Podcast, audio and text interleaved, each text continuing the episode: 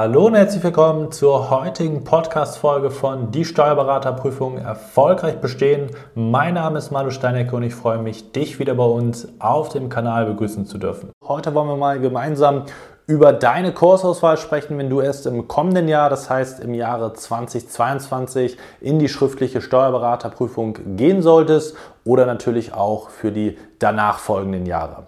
Wir befinden uns jetzt circa 17 Monate vor der Prüfung im Jahre 2022. Das heißt, es hat so eine Art heiße Phase gerade begonnen. Viele beschäftigen sich intensiv damit, wie sie ihre Vorbereitung gestalten sollen, dadurch, dass die Vorbereitung häufig sehr, sehr langfristig angedacht ist, das heißt 12 bis 15 Monate bei den meisten, ist es eben jetzt im Sommer des Jahres davor der Fall, dass man wirklich intensiv sich fragt, welche Kurse gibt es eigentlich und welche Kurse sollte ich konkret buchen.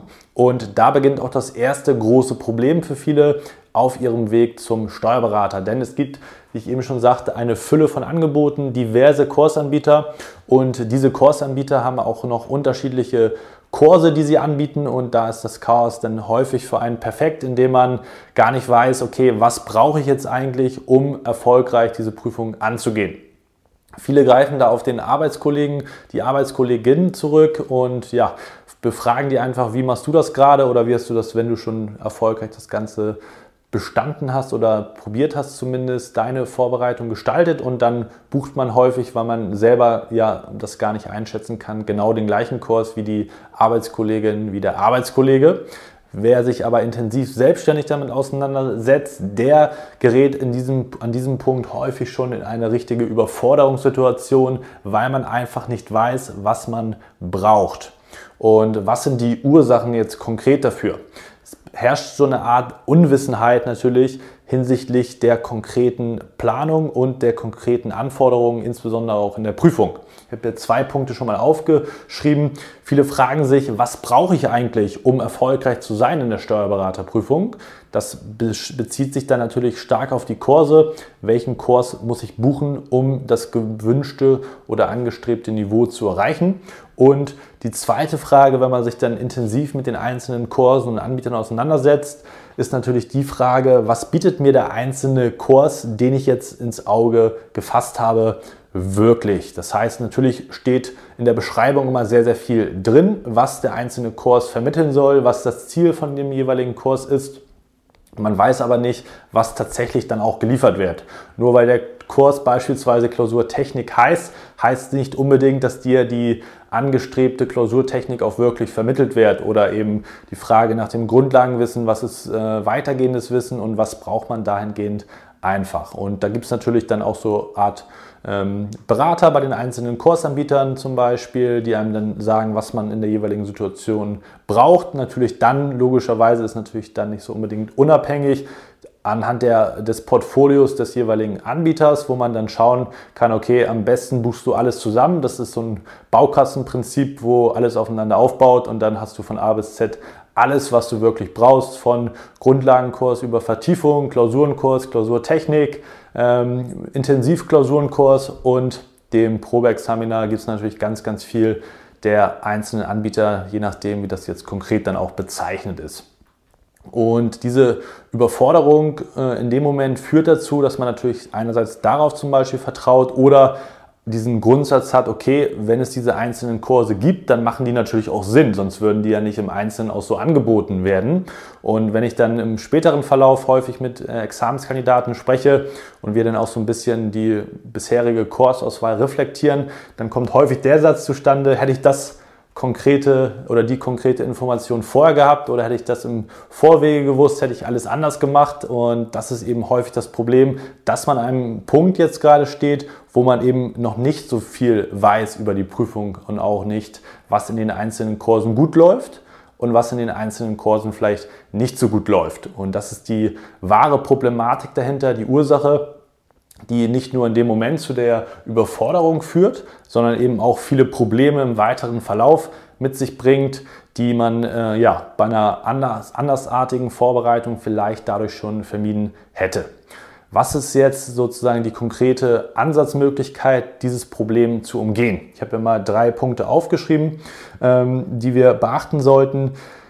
Bitte buch nicht anderthalb Jahre vorher alles auf einmal. Das ist natürlich teilweise auch monetär verlockend, weil viele Anbieter da auch mit einer Art Rabatt werben, wenn du jetzt das und das und das frühzeitig buchst.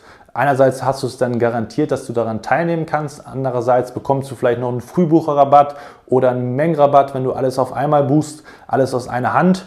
Und dieser Rabattgedanke führt häufig dazu, dass man 15, 17, 18 Monate vorher sagt, okay, ich buche das jetzt alles zusammen, weil ich spare dann noch Geld und ich brauche das ja alles dann ist aber die gesamte Vorbereitung wirklich schon von A bis Z durchgeplant und du hast tatsächlich noch gar keine Erfahrung gemacht, ähm, gerade auch nach dem ersten Kurs, passt das Konzept von dem jeweiligen Anbieter überhaupt zu dir? Gefällt dir der Anbieter überhaupt von der Art und Weise, wie er das aufbaut? Und vor allem kannst du noch gar nicht abschätzen, wo deine eigentlichen Probleme, deine individuellen Probleme im Laufe der Zeit auftreten. Das heißt, vielleicht hast du gar kein Problem mit einer Klausurtechnik äh, in deinem weiteren Verlauf, weil dir das zum Beispiel sehr, sehr gut liegt. Dir fehlt aber zum Beispiel Wissen in dem anderen Bereich, wo du vielleicht viel, viel intensiver dran arbeiten solltest oder umgekehrt. Ne? Das sind so viele Aspekte, wo man einfach noch gar nicht weiß, 15, 18 Monate vorher, was da konkret auf dich zukommt. Und dementsprechend würde ich das sukzessive angehen und nicht alles auf einmal buchen. Was ist da für ein Glaubenssatz hinter? Der folgende, und zwar, man bucht jetzt einfach mal das gesamte Portfolio oder einen Großteil von dem jeweiligen Portfolio, weil man denkt, wenn ich diese ganzen Kurse habe und dann natürlich auch bearbeite, dann werde ich auch erfolgreich sein, weil dieser Kurs oder das ganze Konzept soll mich ja intensiv auf diese Prüfung vorbereiten. Und das ist, wie gesagt, für mich ein falscher Glaubenssatz dahingehend, dass man denkt, dass der Kurs oder die Kurse im Plural dann besser gesagt dich erfolgreich machen in der Prüfung. Das ist aber nicht der richtige Rückschluss, den man ziehen sollte. Und zwar sind die Kurse sicherlich teilweise richtig gut, teilweise weniger gut und die bringen dir auch sicherlich das ein oder andere an ähm, Fortschritt mit für deinen Prüfungserfolg. Aber das Wesentlichste in Bezug auf die Kurse ist vor allem, was du aus den Kursen mitnimmst und was du daraus umsetzt. Das heißt, der Kurs, der ist relativ statisch, aber das Wichtigste an dieser oder die eigentliche Variable hinter dem Kurs ist, wie gut arbeitest du mit dem Kurs? Passt der Kurs zu deinen Problemen, zu deiner Vorbildung, damit der wirklich richtig gut für dich arbeiten kann und du das Maximum aus dem Kurs für dich rausholen kannst? Und da bist du eben die Variable und vor allem deine Fähigkeit umzusetzen, was der Kurs konkret von dir verlangt. Und da sind wir auch schon bei dem nächsten Punkt, denn Du musst wissen, was sind die eigentlichen Anforderungen und auch Voraussetzungen, die du mitbringen musst für den jeweiligen Kurs, damit der Kurs eben maximal effektiv für dich arbeiten kann. Es gibt Kurse, die setzen wirklich bei der Wurzel an, wo man wirklich nach Grundlagen, rund, äh, nach den Grundlagenmodulen vorgeht und wirklich alles sukzessive erlernt. Andere Kurse haben tatsächlich ein höheres Einstiegsniveau. Andere Sachen muss man sich vielleicht anders aneignen. Und da ist auch die Frage, welche Vorbildung bringst du mit? Welche Erfahrung mit steuerlichen Klausuren beispielsweise? Wie sieht deine konkrete Arbeitsbelastung in den kommenden 15 Monaten, 17 Monaten dann aus? Und was kannst du sozusagen mit dem Kurs zusammen erarbeiten, damit du diese Fortschritte auch machst? Aber dieser Punkt hier wird häufig komplett unterschätzt, eben, dass der Kurs eben statisch ist, aber an dich eben gewisse Anforderungen stellt, wie du mitarbeiten kannst, wie du nachbereiten kannst, wie du vorbereiten kannst und das Ganze eben für dich nutzt. Und das ist eben der Trugschluss. Du buchst nicht, buchst nicht den Kurs und der Kurs macht dich dann erfolgreich, sondern du musst mit dem Kurs arbeiten, um dann überhaupt die für dich notwendigen Voraussetzungen und äh, die notwendigen Fortschritte zu erzielen. Und das ist eben eine andere Perspektive, die aber eben ganz, ganz entscheidend ist für deinen Erfolg, dass du mit dem Kurs dann auch erfolgreich sein wirst in der Steuerberaterprüfung. Und nur darum geht es letztendlich ja. Das heißt, schau gerne bei uns auf der Website vorbei www.esh-examenscoaching.de und dann lass uns gerne einmal darüber sprechen, wie wir dir weiterhelfen können, wo du gerade stehst, was deine Probleme sind und was auch Lösungsansätze dafür sein können, dass du diese Probleme nachhaltig bis Oktober gelöst bekommst.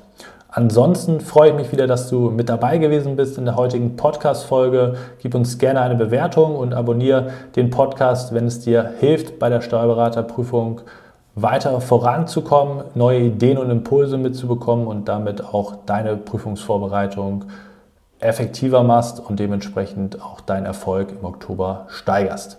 Wir hören uns in der nächsten Podcast-Folge wieder. Bis dahin, dein Malo. Ciao.